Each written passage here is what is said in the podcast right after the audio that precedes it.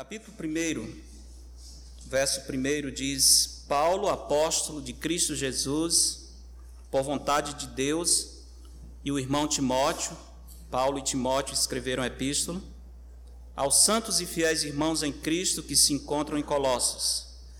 Graça e paz a vós outros, da parte de Deus nosso Pai.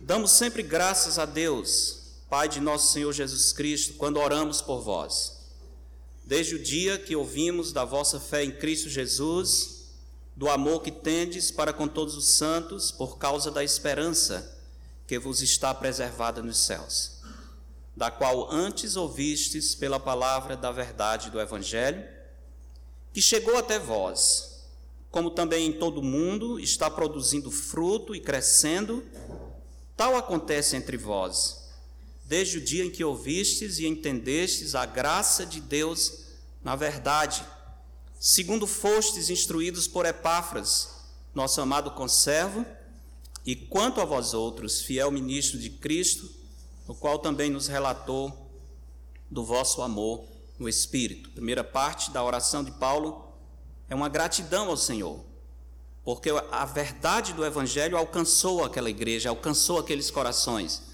E como ele diz, está causando diferença, está crescendo, os frutos estão aparecendo.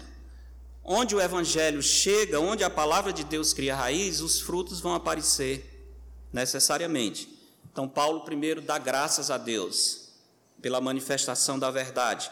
A partir do verso 9, ele pede que essa verdade cresça ainda mais, que essa transformação que foi iniciada continue num processo contínuo. Verso 9 diz: Por esta razão, também nós, desde o dia em que o ouvimos, não cessamos de orar por vós e de pedir que transbordeis, note bem, transbordeis de pleno conhecimento da Sua vontade, em toda a sabedoria e entendimento espiritual, a fim de viverdes de modo digno do Senhor, para o seu inteiro agrado, frutificando em toda boa obra e crescendo no pleno conhecimento de Deus sendo fortalecidos com todo o poder, segundo a força da sua glória, em toda a perseverança e longanimidade, com alegria, dando graças ao Pai, que vos fez idôneos à parte que vos cabe da herança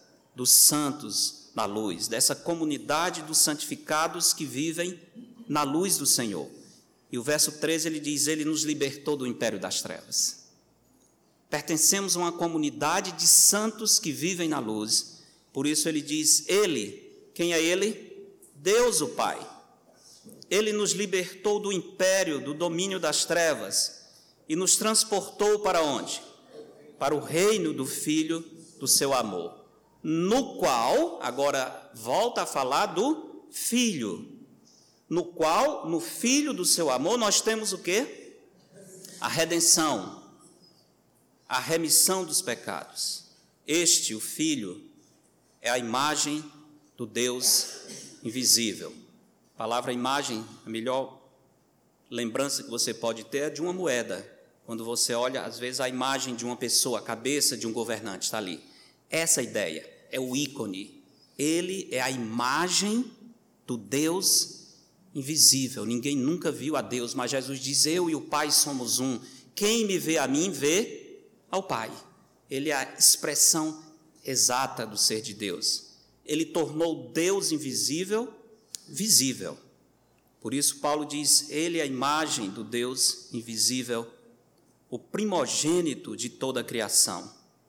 Pois nele foram criadas todas as coisas, nos céus e sobre a terra, as visíveis e as invisíveis, sejam tronos, sejam soberanias, quer principados, quer potestades, tronos, soberanias, principados, potestades, fala de uma hierarquia no mundo espiritual.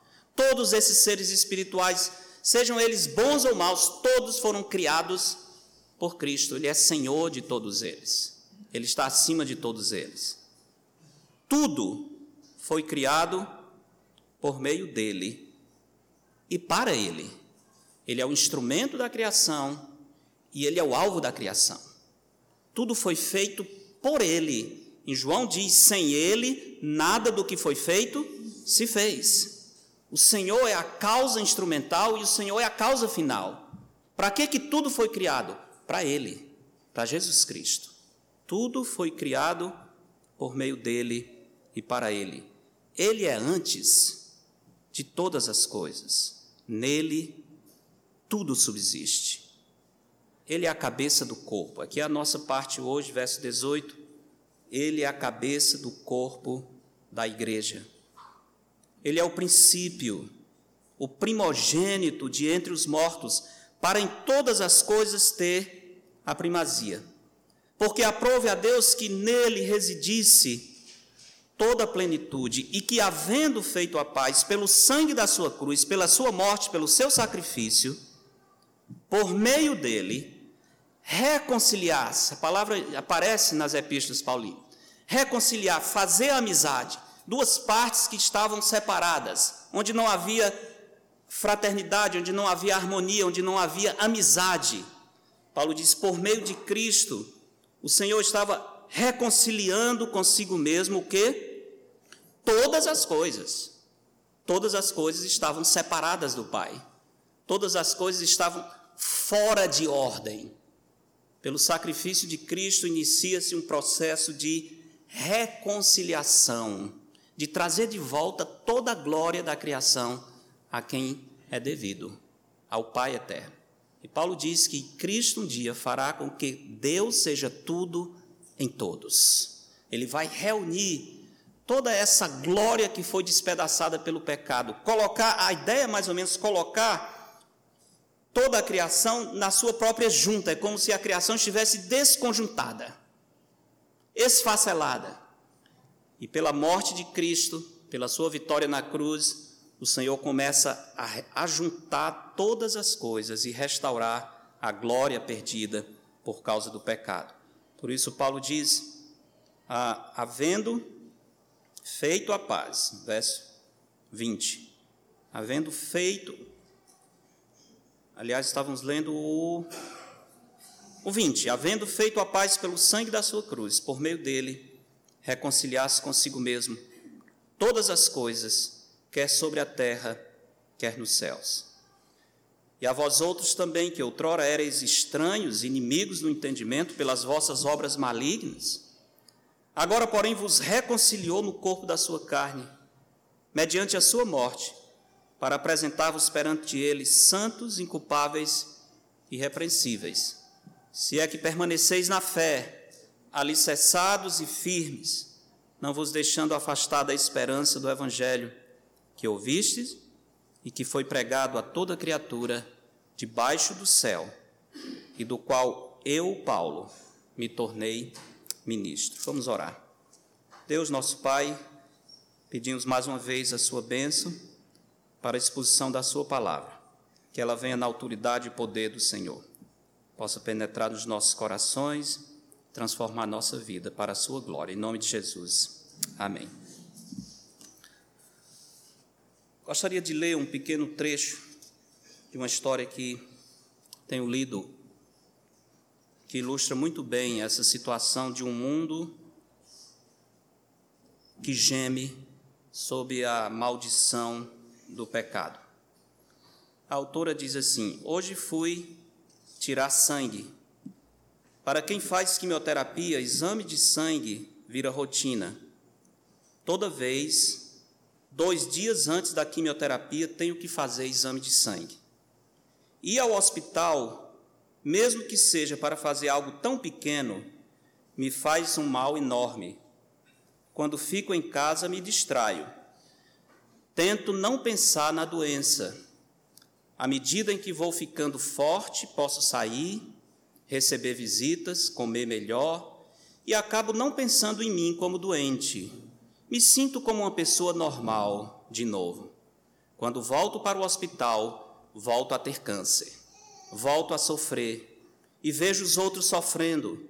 O estrago emocional é maior ou igual ao físico. Hoje, por exemplo, vi crianças sem cabelo. Imagina isso. O que significa que estão passando por quimioterapias fortes. Não tinham mais do que sete anos, todas menores de sete anos, tão pequenas e já sabem tanto o que é sofrer. Essa história é apenas um pequeno trecho da autobiografia da Mariana, aquela jovem de Goiânia, pela qual nós oramos, ajudamos, contribuímos, e o Senhor a levou, depois de muita luta contra aquele câncer que começou no estômago e depois descobriu que já era uma metástase na coluna, ah, nos ovários e no útero. É muito sofrido você ler o relato do diário dela, porque o livro foi escrito pela mãe e por ela, porque pegou o diário e foi colocando nas datas certas. É muito sofrido e muitas vezes ela pede a morte, muitas vezes. A gente dá para ver que a sua alma está em profunda angústia. Ela fala de coisas sérias, depois ela se arrepende, pede perdão ao Senhor porque falou aquilo.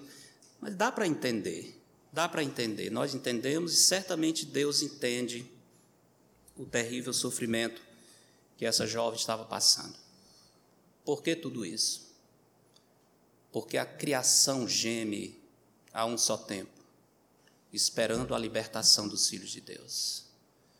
Nós somos sobreviventes de um mundo amaldiçoado, sobreviventes de um mundo que está sob a maldição do pecado. Histórias como essa acontecem todos os dias. Nós nunca imaginamos que um dia pode chegar para nós ou perto de nós. Mas essa é a realidade desse mundo caído. Não temos o que esperar muito, mas nós temos uma certeza: Cristo vai reconciliar com o Pai todas as coisas. E um dia nós habitaremos no novo céu e na nova terra, nos quais habitam justiça, onde não vai haver dor, lágrimas, prantos, câncer, quimioterapia, hospitais, porque Deus será tudo em todos. Essa é a nossa grande esperança e certeza. Porque, como Paulo diz, em Cristo, pelo sangue da sua cruz, Deus vai reconciliar consigo mesmo todas as coisas. E esse princípio de desintegração, de destruição e de dor, ele não vai mais existir. Quando o Senhor Jesus completar essa obra de restauração. O texto que nós lemos fala sobre essa reconciliação. Deus agindo por meio do seu filho, o seu amado filho, para fazer a glória do Senhor manifestar-se nesse mundo. E aqui no texto que nós vamos meditar, começa falando da ação de Deus por meio de Cristo na sua própria igreja, no povo comprado pelo seu sangue. O verso 18 diz: Ele, Cristo, é a cabeça do corpo da igreja. Ele é a cabeça do corpo da igreja. Isso é uma expressão extremamente importante. Por que, que é tão importante? porque ela destaca a imensa soberania de Cristo, se você entender o que é a igreja. Se compreendermos o significado da igreja de Cristo, depois você olhar Paulo dizendo, Cristo é o cabeça dessa igreja, você para e diz, Cristo é mais do que nós pensamos. Muito mais. Por que, que essa expressão destaca a, sobre, a supremacia maravilhosa do Senhor? Pelo seu papel na igreja. A Bíblia mostra que Deus tem os seus planos e tem o seu tempo. Deus tem um plano e tem um tempo. E Eclesiastes diz que para todas as coisas tem um tempo e um propósito. O tempo de Deus nem sempre é o nosso, nós achamos que o Senhor às vezes está em descompasso, mas Deus não se atrasa nem se adianta. Ele chega exatamente na hora certa. Ele tem planos e ele tem um tempo certo para executar os seus planos. Para cada coisa existe uma plenitude do tempo, é uma expressão que Paulo utiliza. É assim que o Senhor faz avançar a história da redenção. Ele vai acrescentando gradativamente certos elementos, estruturas que combinam com cada época, cada dispensação estabelecida por Deus. Deus muda os tempos e as estações ele avança o seu plano como ele mesmo determinou, dentro do tempo certo. O nosso Deus é o Deus da mudança. O Deus da mudança. Deixe-me ler um outro trecho de um outro livro, de um projeto de escritor. Mudar é preciso e possível. Deus é imutável, mas tem grande prazer em promover mudanças verdadeiras. A beleza da santidade de Deus se mostra nesse mundo à medida que o processo de restauração continua tanto no mundo material quanto na vida pessoal dos seus filhos, que tiveram sua comunhão com Deus restaurada mediante o lavar regenerador e renovador do Espírito Santo. E agora continuam em um processo constante e gradual de mudança. Mudar é preciso, pois todos pecaram e carecem da glória de Deus. É preciso mudar. E o nosso Deus é o Deus da mudança. A força desintegradora do pecado faz com que a necessidade de mudança e renovação sejam essenciais deste lado da eternidade. Por que, que estou mencionando esse aspecto? Porque a igreja é uma, uma grande mudança, uma grande novidade. A igreja, a existência da igreja, mostra que o nosso Deus não é estático nos seus planos. Ele tem gloriosos planos, ele cria coisas novas que nós jamais poderíamos imaginar. Por que, que a igreja representa uma novidade tão gloriosa? Primeiro, porque a igreja estava nos planos ocultos de Deus para se manifestar nesse tempo em que nós estamos vivendo.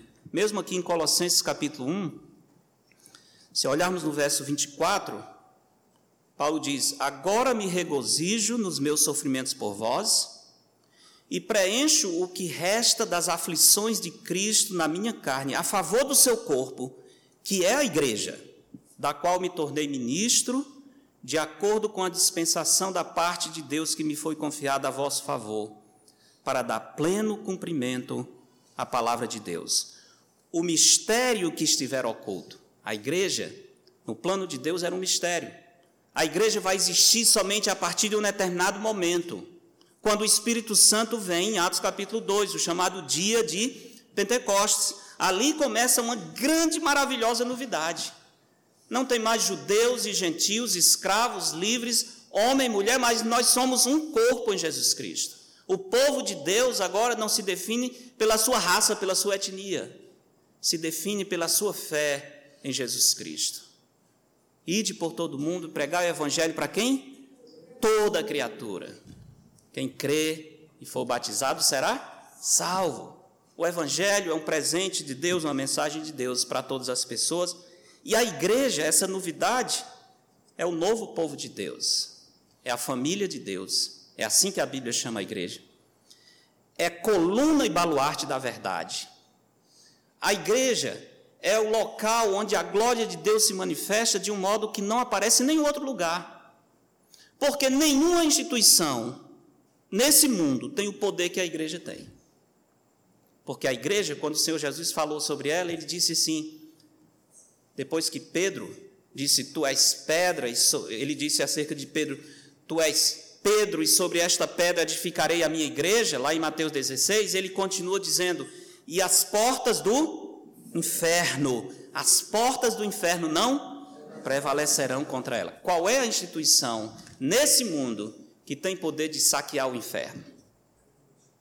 Nenhuma. A igreja de Cristo, com o evangelho de Cristo, a palavra poderosa de Cristo, arromba as portas do inferno e saqueia os escravos de Satanás. Despoja esse valente por meio do poder de um outro mais valente, que é o nosso Senhor Jesus Cristo, o Senhor da glória. A igreja é muito especial a igreja expressa a multiforme sabedoria de Deus nas regiões celestes. Coluna e baluarte da verdade, família de Deus, santuário do Espírito Santo. A igreja não vai deixar de existir, a igreja só deixará de existir nesse mundo quando o Senhor vier arrebatá-la. Mas desde que ela iniciou com a vinda do Espírito Santo até a vinda gloriosa de Cristo nas nuvens para levar a sua igreja, a igreja de Cristo vai sempre existir. Sempre existir. Essa igreja particular aqui, a igreja pode até um dia fechar as portas. Mas a igreja, o corpo de Cristo, sempre vai existir. Espero que nunca feche. Espero que abra mais. Mas é possível, infelizmente tem acontecido, congregações que fecham, que você procura e não tem mais. É porque a promessa do Senhor falhou? Não! Aquele local específico, como as igrejas lá de Apocalipse, da Ásia Menor, fecharam, já não existem. Mas a igreja, o corpo de Cristo, existe na terra e vai existir para sempre até o dia que o Senhor vier buscá-la. Porque é o Senhor que garante isso. A igreja de Cristo existe em lugares que é proibido falar de Cristo. A igreja de Cristo existe nas prisões. A igreja de Cristo existe em lugar onde o cristão é torturado, esquartejado, porque crê em Jesus Cristo. Mas a igreja continua existindo lá. As portas do inferno não prevalecem contra a igreja. E quanto mais se persegue a igreja, quanto mais se tenta exterminar o corpo de Cristo nesse mundo, mais ele cresce. Mais ele cresce.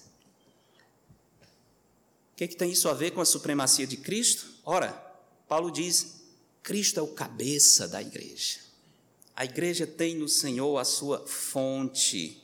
A vida da igreja vem a partir do Senhor Jesus Cristo. Nossa viagem dos sonhos para Israel recente, como vocês já viram um pouco, é só fazendo inveja a vocês. Mas fomos até o limite da Síria, mostramos no outro domingo.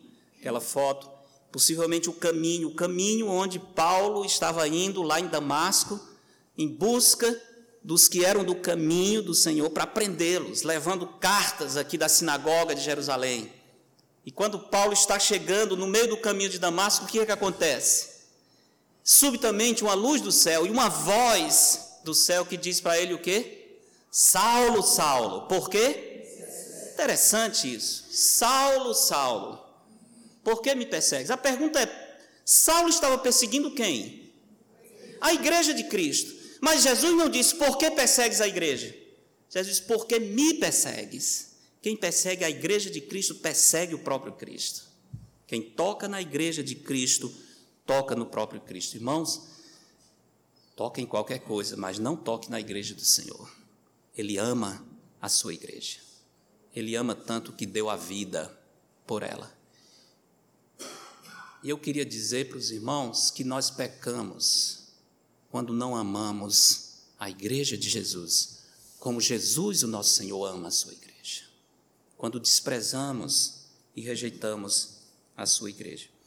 Por meio dessa inovação, nós vemos a enorme glória e supremacia de Cristo. Mas não somente nessa inovação, nós vemos a glória de Cristo por meio do que eu chamo da renovação. Versos 18 a 20 de Colossenses 1 diz: Ele é o cabeça da igreja, ele é o princípio, o primogênito de entre os mortos para em todas as coisas ter a primazia. A partir dessa segunda oração, no capítulo, no verso 18, até o final do 20, é o que eu chamo a sublimidade de Cristo manifestada por meio da renovação. Nesses versos, Paulo destaca a grande obra de restauração cósmica que será feita por Jesus Cristo. Pelo que ele é, pelo que ele fará será banido um dia do reino eterno todo mal, e Deus será tudo em todos. Como é que Paulo ensina essa verdade aqui?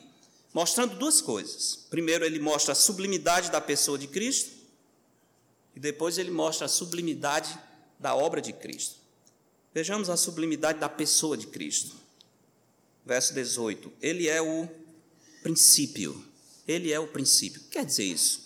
Jesus é o princípio. A palavra princípio tem o sentido de prioridade temporal, também, porque no verso 17 Paulo diz que ele é antes de todas as coisas. Então tem esse lado, sim. Em termos temporais e cronológicos, Jesus está acima de tudo. Ele é o princípio.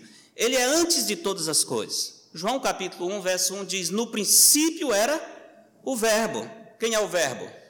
Cristo. O Verbo estava com Deus e o Verbo era Deus. João 1 é paralelo com Gênesis 1.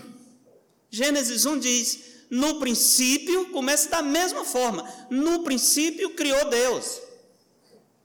Todas as coisas tiveram um princípio, mas Deus estava lá antes do princípio, porque Ele não tem princípio nem fim, Ele é eterno.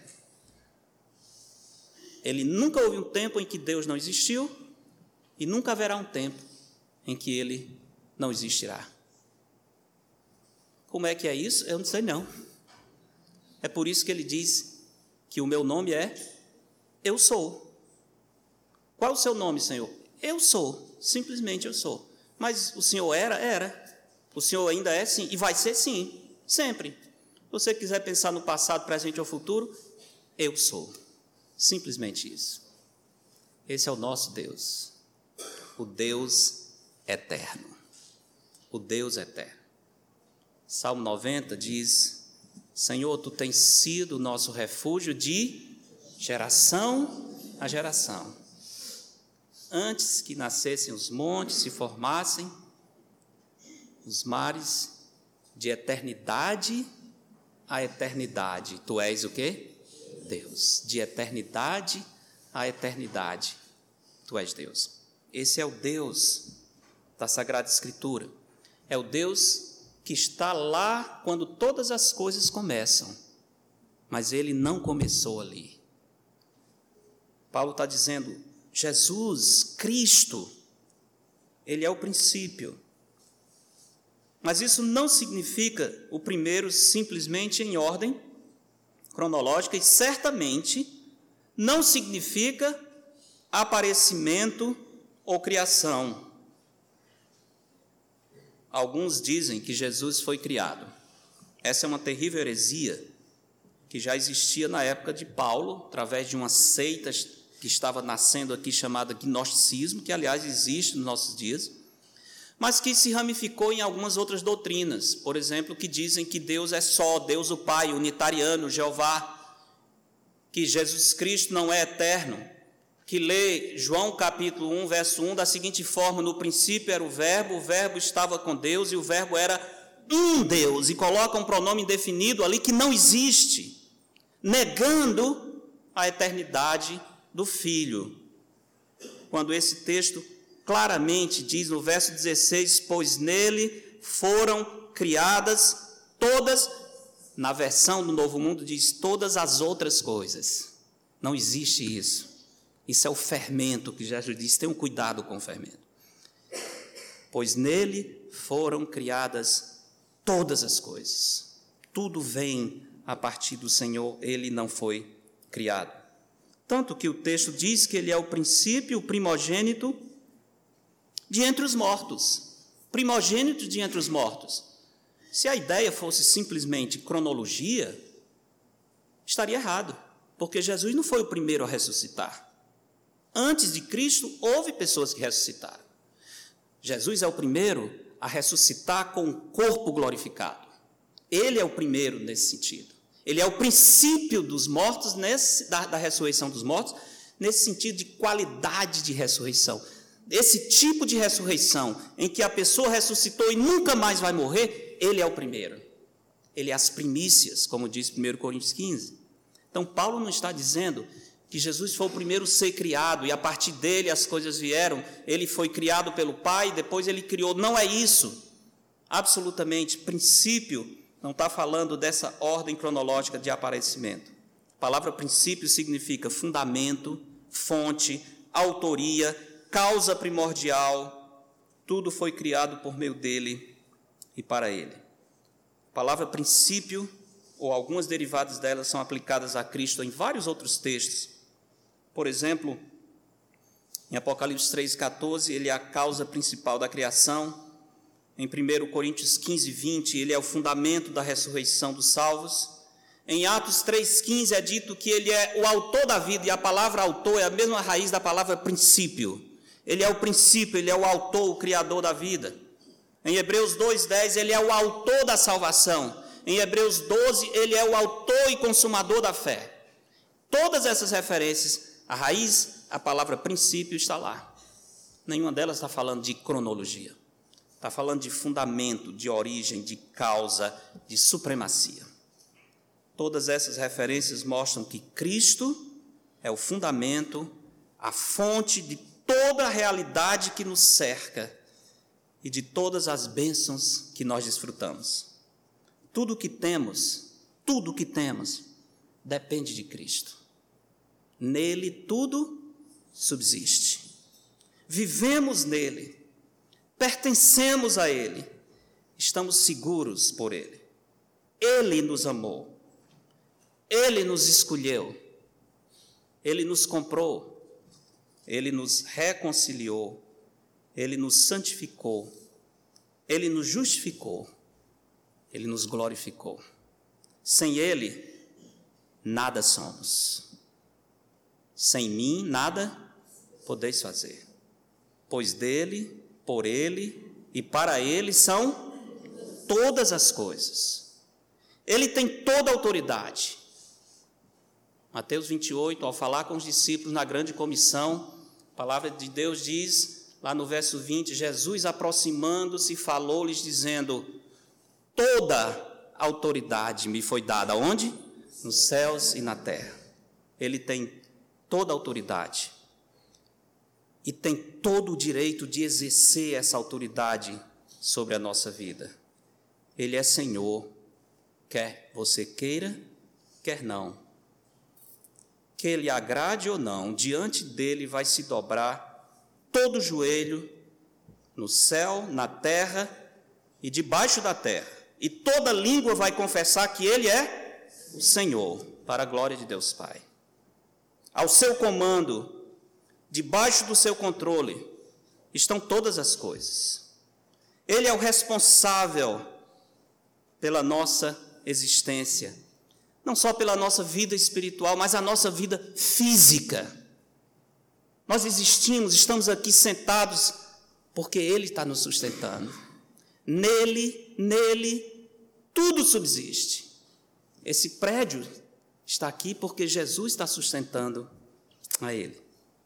Nós bebemos a água que ele criou, é a água dele, que ele criou e mantém em condições de matar a nossa sede. Hoje nós nos alimentamos da comida dele. Nós respiramos o oxigênio dele. Nós enxergamos pelos olhos dele no meio dessa luz que ele criou, porque foi ele que disse: haja luz, e houve luz. Tudo depende de Jesus Cristo. Nele, tudo subsiste. É isso que Paulo está querendo mostrar para os Colossenses. Por que, que vocês estão em busca de outras coisas? Por que vocês estão encantados com outras doutrinas, outros deuses? Vocês têm Cristo. Cristo sustenta todas as coisas, Ele é o próprio Deus, Ele é o Verbo que se fez carne. Ele é o Senhor. Nós cantamos, não foi? Ele é o Senhor, Ele é Senhor. Pode cantar. Ressurreto dentre os mortos, Ele é Senhor. Todo joelho se dobrará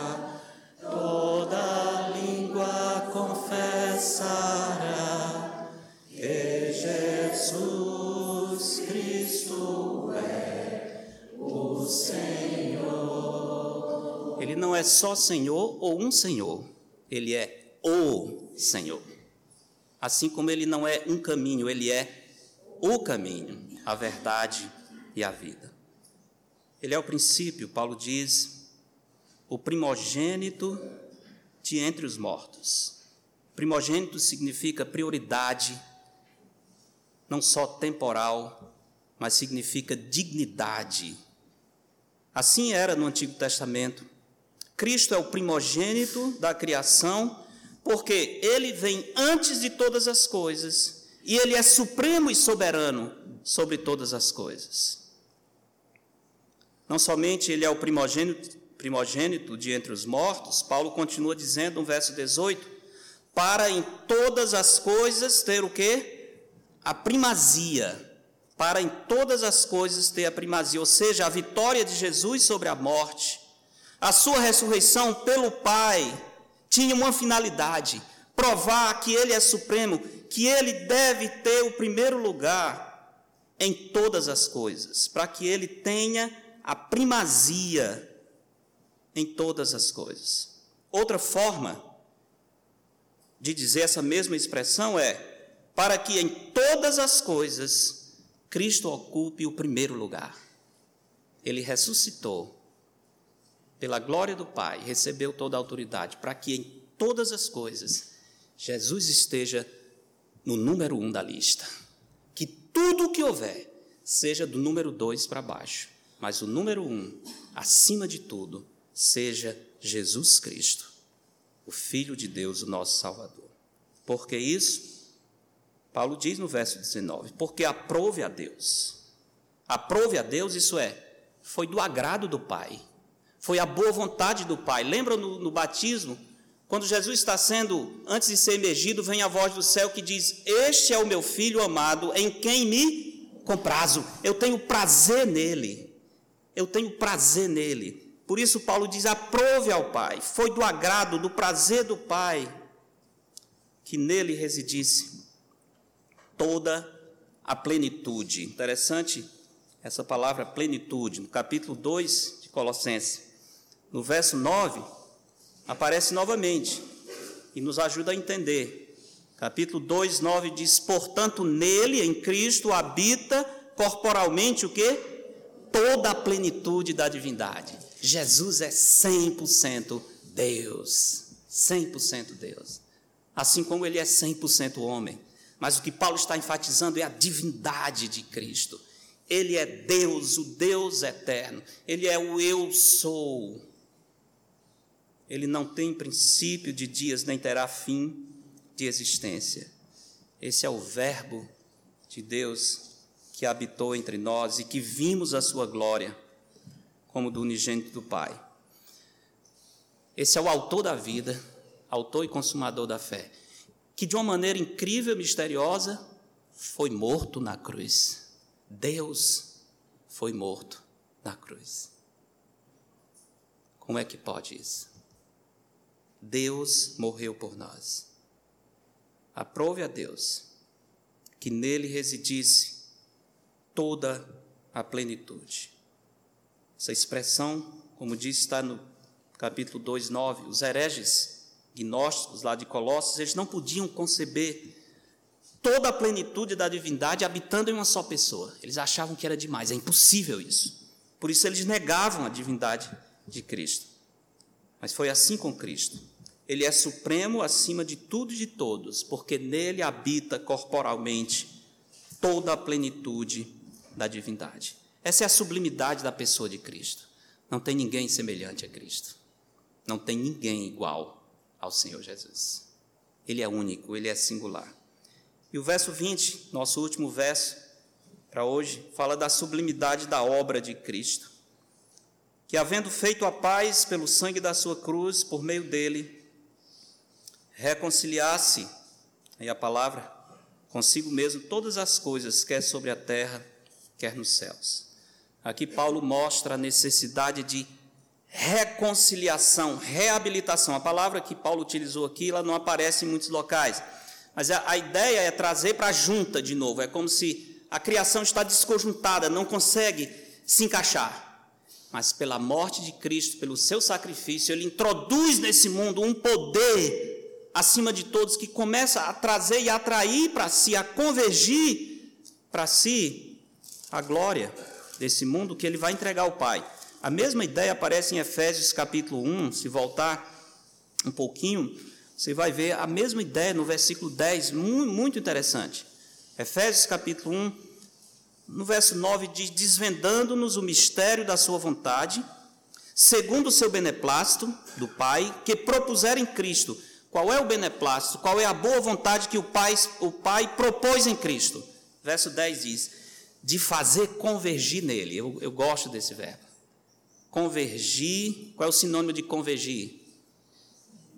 Hum? Unir, que mais? Juntar, né? Qual é o antônimo de convergir? Divergir, de onde vem a palavra diversão.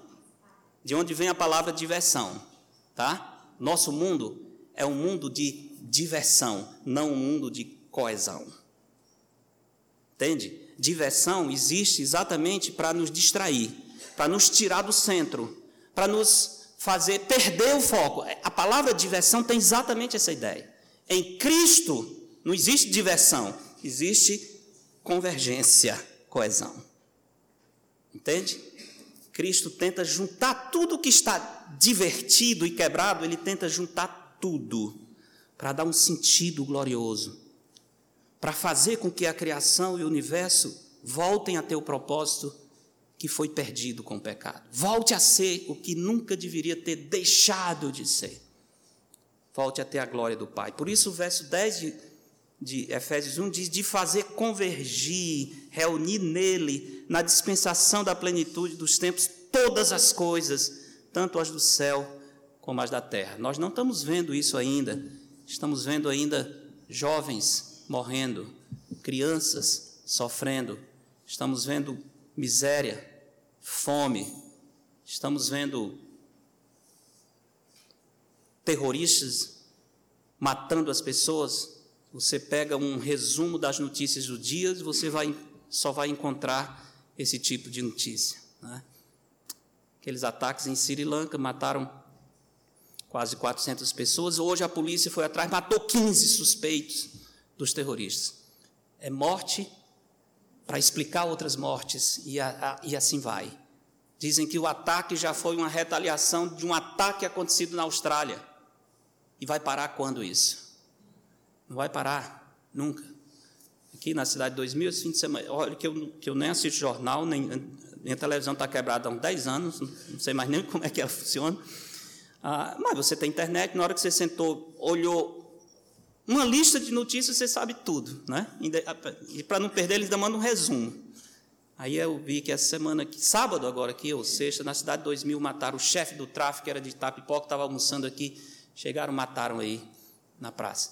Esse é um caso, vários outros ao redor. Desgraça, miséria, morte, destruição. Se você subir nos escalões mais nobres da sociedade, a miséria e a corrupção é a mesma coisa. Não é à toa que temos tanta gente importante presa e muitos outros que deveriam estar. Esse é o nosso mundo. Não temos o que, não temos muito o que esperar. Não temos boas perspectivas. Se você está muito animado, lamento informar, desanime, que as coisas é daqui, daqui para é de mal a pior. Mas em Cristo um dia tudo vai ficar bom. Tudo vai ficar bom. Às vezes as pessoas olham para a gente e dizem assim: está tudo bem? Quando eu, eu tenho mais intimidade, eu digo assim: tá não, mas vai ficar. Como é? Não está, não está, não. Vou dizer que está tudo bem. Nunca vai estar tá tudo bem nesse mundo, mas vai ficar. Vai ficar. Um dia vai ficar tudo bem. Porque Cristo vai reabilitar, vai reconciliar todas as coisas. A maldição do pecado desorganizou a criação. E essa criação geme. Romanos capítulo 8 diz: a criação geme por falta de harmonia. Cristo é tão sublime, tão diferente, tão poderoso, que a sua morte na cruz vai trazer paz para a criação. Vai trazer no futuro um novo céu e uma nova terra, nos quais habita a justiça. Essa é a nossa grande esperança. Isso é o que nos faz respirar quando nós vemos tanta miséria, tanta destruição. Mas nós olhamos além dos limites dessa vida. Através do Calvário e do sacrifício de Cristo, nós olhamos adiante por meio da promessa verdadeira e fiel dessa palavra, que é inspirada e inerrante. E por meio dela nós conseguimos sair dessa, desse contexto pequeno e triste e olhamos para o futuro antecipando aquele dia onde Jesus Cristo vai restaurar todas as coisas. Meus irmãos, qual a implicação prática da sublimidade de Cristo e da sua obra para a nossa vida? Vamos terminar pensando nisso. Como é que a minha vida deve ser afetada por saber que Deus planejou que o seu filho tivesse primazia em todas as coisas? Esse é o plano do Pai, é o prazer do Pai que o Filho tenha primazia em todas as coisas. Eu tenho que perguntar, e com, o que, que isso tem a ver comigo? Cristo ressuscitou para ter a primazia, o que, que tem a ver comigo? Tem que ter. Como é que eu aplico isso para a minha vida? Deixemos o próprio Cristo explicar em Mateus 14, em Lucas 14.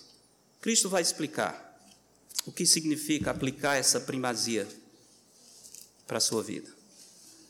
Lucas 14. Veja lá, rapidamente. Lucas 14, verso 25. Diz assim a palavra do Senhor: Grandes multidões o acompanhavam. Oh, coisa boa, grandes multidões. Jesus nunca se impressionou com grandes multidões. E ele voltando-se, o texto original dá a ideia de que ele está indo, Está esse povo animado, a festa, né? todo mundo na alegria, então vamos para Jerusalém, vai dar tudo certo, vai dar certo. Jesus fala, peraí, peraí. Ele para, volta-se para eles e diz: Se alguém vem a mim e não aborrece a seu pai, mãe, mulher, filhos, irmãos e irmãs, e ainda a sua própria vida, não pode ser meu discípulo. É muito? É muito. Mas é honesto. Jesus nunca escondeu as suas condições. Se você não quer, não queira. Mas não, ninguém vai chegar diante do Senhor e dizer: Ah, Senhor, eu não sabia que era assim. Eu disse, você nunca leu Lucas 14? Você foi no Planalto naquele dia que o pastor pregou?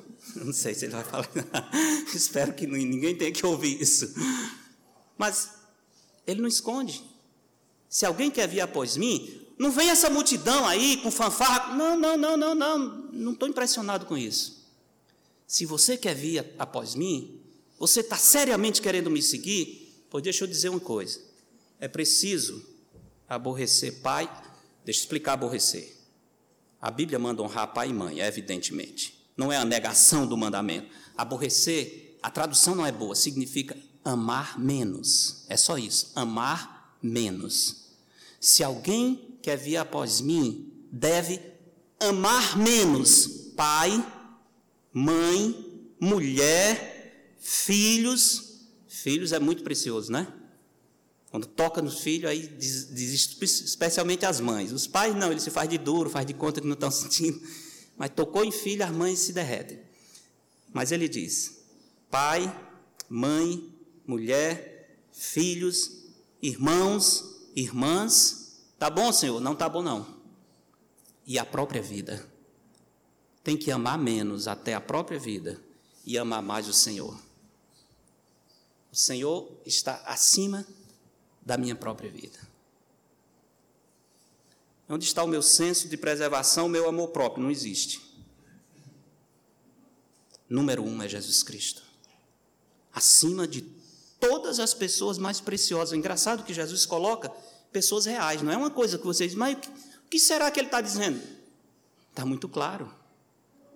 Se você quer me seguir, se você entende que eu sou supremo, como Paulo disse em Colossenses, e você quer aplicar essa supremacia na sua vida, você tem que me amar mais do que pai, mãe, irmão, mulher, filho, mais do que a sua própria vida. Você tem que tomar a cruz, significa morrer para você. Você não tem vontade, você não tem desejo, você não tem amor próprio, você tem um Senhor que tem vontade e desejo, você o ama mais do que a própria vida. É Jesus está dizendo, não sou eu. Qualquer que não tomar a sua cruz, verso 27, e vier após mim, não pode ser meu discípulo. O que significa tomar a cruz? Morrer para si mesmo. É a mesma coisa que Jesus fez, ele tomou a cruz e seguiu para o Calvário. tomar a cruz é uma expressão que eles entendiam. Quando alguém havia sido condenado a tomar a cruz, significa que essa pessoa recebeu como sentença a pena capital por crucificação. E parte da pena é que a pessoa condenada levasse aquela trave da cruz. Já havia um pau fincado lá, porque a crucificação era, um, era um, uma morte horrível, terrível, mas era comum na época do Império Romano. Jesus não foi o primeiro nem o último crucificado. Era uma prática horrorosa, diabólica, que o, que o Império Romano fazia e outros. Então se entendia quando dizia alguém vai tomar a cruz, significa essa pessoa foi condenada à morte. E tomar a cruz significa ela vai pegar aquela trave horizontal que Jesus tomou e não aguentou e caiu. Lembra, José de Arimateia precisou ajudá-lo. Tomar a cruz significa pegar o seu instrumento de morte e dizer: Eu não vivo para mim mesmo, Cristo vive em mim. O meu eu não conta. O meu eu não conta. Cristo está acima de mim. Pensou nisso? E o Senhor diz: Pois qual de vós, pretendendo construir uma torre, não se assenta primeiro para calcular a despesa, verificar se tem os meios para concluir, para não suceder que, tendo lançado os alicerces e não a podendo concluir, todos os que a virem zombem dele, dizendo: Esse homem começou a construir e não pôde acabar. Tolo, deu passo maior do que a perna. Ou, ele dá outro exemplo, primeiro da construção e depois de uma guerra. Qual é o rei que, indo para combater outro rei, não se assenta primeiro para calcular se com 10 mil homens poderá enfrentar o que vem contra ele com 20 mil? Eu vou para a guerra. Eu tenho 10 mil soldados, o meu inimigo, o meu oponente tem 20 mil. Espera aí, eu não vou entrar nisso. É imprudente. O que Jesus está dizendo é: vocês querem me seguir? Sente e bote na ponta do lápis o que eu exijo de um discípulo. Para depois você não começar animado e terminar muito triste naquele dia quando o Senhor vai dizer: Nunca vos conheci, apartai-vos de mim. Não é assim. Seguir a Cristo é coisa séria porque a eternidade está em jogo. E o Senhor deixa isso muito claro. Caso contrário, estando o outro ainda longe, envia-lhe uma embaixada pedindo condições de paz. E ele termina no verso 33 aplicando. Ele diz: Assim, pois, todo aquele dentre vós que não renuncia a tudo quanto tem, não pode ser meu discípulo. O que significa tudo? Tudo, exatamente. É fácil entender. Tudo significa tudo. Jesus diz o que ele quer dizer. Quem não renuncia a tudo quanto tem, não pode ser meu discípulo. Jesus está dizendo que a salvação é de graça, mas o discipulado custa a vida toda. O discipulado custa a vida toda. Nada mais pode ocupar o primeiro lugar na minha vida além de Jesus Cristo. Ele é manso e humilde de coração, é, mas também ele é Senhor. Vós me chamais o Mestre e Senhor, e dizeis bem, porque eu sou. Isso ele disse em João 13, quando lavou os pés dos discípulos, lembram? Quando ele começa a aplicar aquela situação, as primeiras palavras de Jesus é isso: olha, vocês me chamam Mestre e Senhor. E podem chamar, porque eu sou Mestre e Senhor. Não vão entender que há entre nós uma igualdade fácil, porque eu estou lavando os pés de vocês eu deixei de ser Senhor, não. Continue me chamando, Mestre e Senhor. Eu sou Mestre e Senhor. Vocês são servos e sempre serão. Eu sou o Senhor. Jesus deixa isso muito claro. Aqui o Senhor está dizendo que ele deve ser aquele tesouro escondido. Lembra da parábola de, Lucas, de Mateus 13? Um homem que encontrou um tesouro escondido num campo o que é que ele fez? Ele voltou, vendeu tudo quanto tinha. Imagina a mulher do homem, né? Doidou, mulher, vai vender tudo, tudo, tudo, sai do mês, senão eu vendo você também. Não, mas tu tá louco. Tudo, porque eu encontrei uma pérola de um campo que tem uma pérola de grande valor. A mulher, a mulher não aparece na parábola, eu estou botando aqui, mas imagina a situação. O homem chega e diz: ó, vende, vende tudo. Foi, vamos comprar um terreno. Tá louco? Vende, sai do mês, senão te vende também. Por quê? Ele não está louco. Ele sabe que aquele terreno, aquele campo vale mais do que tudo quanto ele tem.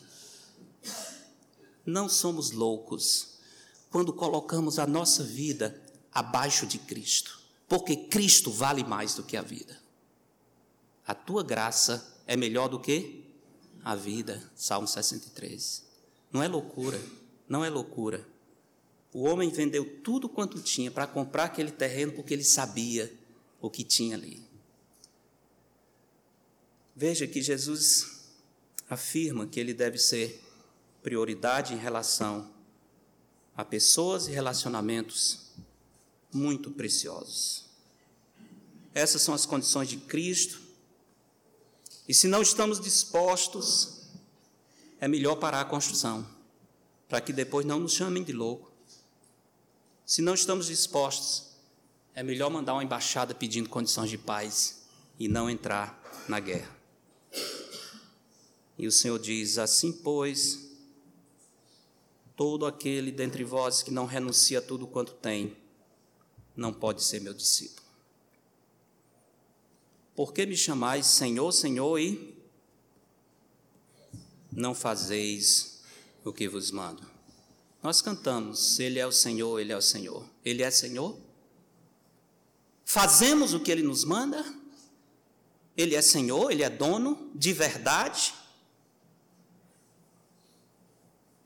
O profeta Malaquias confrontou o povo, falando em nome do Senhor,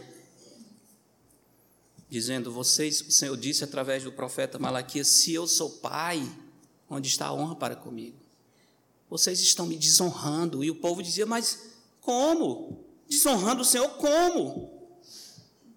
E o Senhor diz: Apresente ao governador esse animal manco que você está trazendo para o sacrifício. Para mim, você me dá o que não presta. Apresente ao seu governador e veja se ele aceita. O seu governador não aceitaria esse sacrifício, mas eu, o Senhor, tenho que receber. Vocês não estão vendo que estão me desonrando? Estão me roubando? E o povo diz: Mas em que nós te roubamos? E ele responde de maneira prática, de maneira muito prática. A nossa desonra a Deus não se revela aqui no culto cantando esses hinos, não, irmãos. Se revela na vida prática, na nossa vida, como amanhã, quando nós sairmos para viver a realidade. É ali onde a supremacia e a primazia de Cristo deve operar. É lá na nossa sala, na cozinha, no trânsito, no nosso trabalho. É ali que Cristo tem que reinar, tem que ser supremo que o Senhor me manda que eu não estou fazendo. É uma maneira simples. Senhor, eu estou te desonrando? Como é que eu sei? Veja o que o Senhor manda e veja o que você está fazendo. Hebreus 10, 25 diz: Não deixemos de congregar-nos. Você está congregando? Estou, quando dá certo. E acolá, sabe como é? O domingo é um dia puxado, a gente tem que se divertir também, né? No fim, Jesus tem a convergência, mas tem a diversão também. Então, ninguém vive sem diversão. E o meu dia de diversão é o domingo, que eu tenho que trabalhar até o sábado, e o domingo eu, eu tiro o meu dia para me divertir e dou para o Senhor os cacos do meu ânimo, que já não existe, no final do domingo, que é o dia do Senhor, mas que para o Senhor sobrou o resto, e, e às vezes com uma má vontade desgraçada. É fácil saber se estamos desonrando ao Senhor. Olha o que a Bíblia manda e olha o que nós estamos fazendo. Cada um contribua segundo tiver proposto no coração, não com tristeza ou por necessidade, porque Deus ama quem dá com alegria. Estamos dando com alegria? Com alegria, contribuindo para que a obra do Senhor avance em toda a terra. Fugir da impureza. Qualquer outro pecado que uma pessoa cometer é fora do corpo, mas aquele que pratica a imoralidade peca contra o próprio corpo. 1 Coríntios 6,18. Homens, homens, estamos fugindo da impureza? Estamos fugindo da impureza? É, que acular e tal. Se não estamos, nós estamos desonrando o Senhor. Desonrando. Cristo não tem primazia na minha vida. Cristo não tá, está tendo primazia no meu computador, no meu celular nos meus olhos. Fugir da impureza. Se eu não estou fugindo, eu estou desonrando o Senhor. Estou desonrando o Senhor. Da mesma sorte que as mulheres em traje decente se ativam. Opa! Em traje decente, estamos, irmãs, nos comportando de maneira decente? mostrando a beleza da santidade do Senhor, evitando se vir tropeço. O Senhor está tranquilo com a sua rede social, olhando as fotos que estão sendo postadas. Por que me chamais Senhor, Senhor? Não fazer isso que. Ah, mas o mundo inteiro faz. Então siga o mundo. Siga o mundo. Não dá. É para viver, como diz o profeta Elias, até quando cocheareis entre dois pensamentos? Se o Senhor é Deus, siga o Senhor. Se é Baal, siga o Senhor. A pior situação é essa dubiedade. Se não vale a pena seguir a Cristo, não siga. 1 Tessalonicenses 5,17 diz: Orai sem cessar. Oramos sem cessar? Gostamos de orar? Portanto, vede prudentemente como andais, não como nestes, e sim como sábios, remindo o tempo. Estamos remindo o tempo. Em que é que nós usamos o nosso tempo? Como é que Cristo é engrandecido no modo como eu uso o meu tempo? Quanto do meu tempo é para a glória do Senhor? Ou quanto do meu tempo é para poluir a minha mente e o meu coração com coisas corrompidas desse mundo? Filhos, em tudo obedecer a vossos pais. Eita, viu, Felipe? Coisa séria. Filhos, tenho ouvido recente de um filho e diz: Eu estou bem. Como é que está a sua vida espiritual? Está ótimo, está ótimo, está santidade passando o anjo Gabriel. É sério, incrível. Tá. E o conselho que o seu pai deu? Bem, bem, aí o que o pai está dizendo e tal, não tem base na escritura? Tem. Tem alguma coisa errada? Tem não. É, mas, mas, mas, como é que um filho está bem espiritualmente desonrando pai e mãe? Não está bem, nunca vai estar bem. Porque é a vida prática que mostra se nós honramos o Senhor. Se o Senhor me manda honrar pai e mãe e eu estou desonrando, eu ainda tenho de dizer: não, está tudo bem, está ótimo, está excelente. O Senhor me manda brilhar a sua luz, e eu estou brilhando demais no domingo à noite, até na segunda-feira, quando eu saio para fazer um negócio, e a pessoa que está olhando para mim fazendo negócio diz: eita, é igualzinho o outro ou pior. Cuidado, é um crente. Eita, esse aqui é perigoso. Né? Tristeza, meus irmãos. Eu já ouvi casos em aeroportos, por exemplo, passando no, na alfândega que às vezes você diz assim, mas eu sou pastor, o cara ah, esse que é bom de pegar, porque esse daí é que entra com coisas que não devia. Imagina isso. Que coisa triste, né? Que coisa triste. Pessoas que deviam honrar o nome do Senhor, deviam mostrar o temor do Senhor. Quando eles se identificam como crentes, aí o mundo fica com mais medo, porque os crentes que eles conhecem não têm temor do Senhor, não honra Cristo. Por que me chamais Senhor, Senhor, e não fazeis o que vos mando? Lembrem disso, meus irmãos. Jesus é supremo, que Ele seja supremo em toda a nossa vida. Amém? Nosso Pai, queremos agradecer por Sua palavra. Tem misericórdia de nós, Senhor. Nos perdoa, nos restaura nos ajuda a viver para Ti. Se na nossa lista existe alguém ou alguma coisa, mesmo que seja nós mesmos, que esteja ocupando o número um, que ele seja retirado imediatamente, Senhor.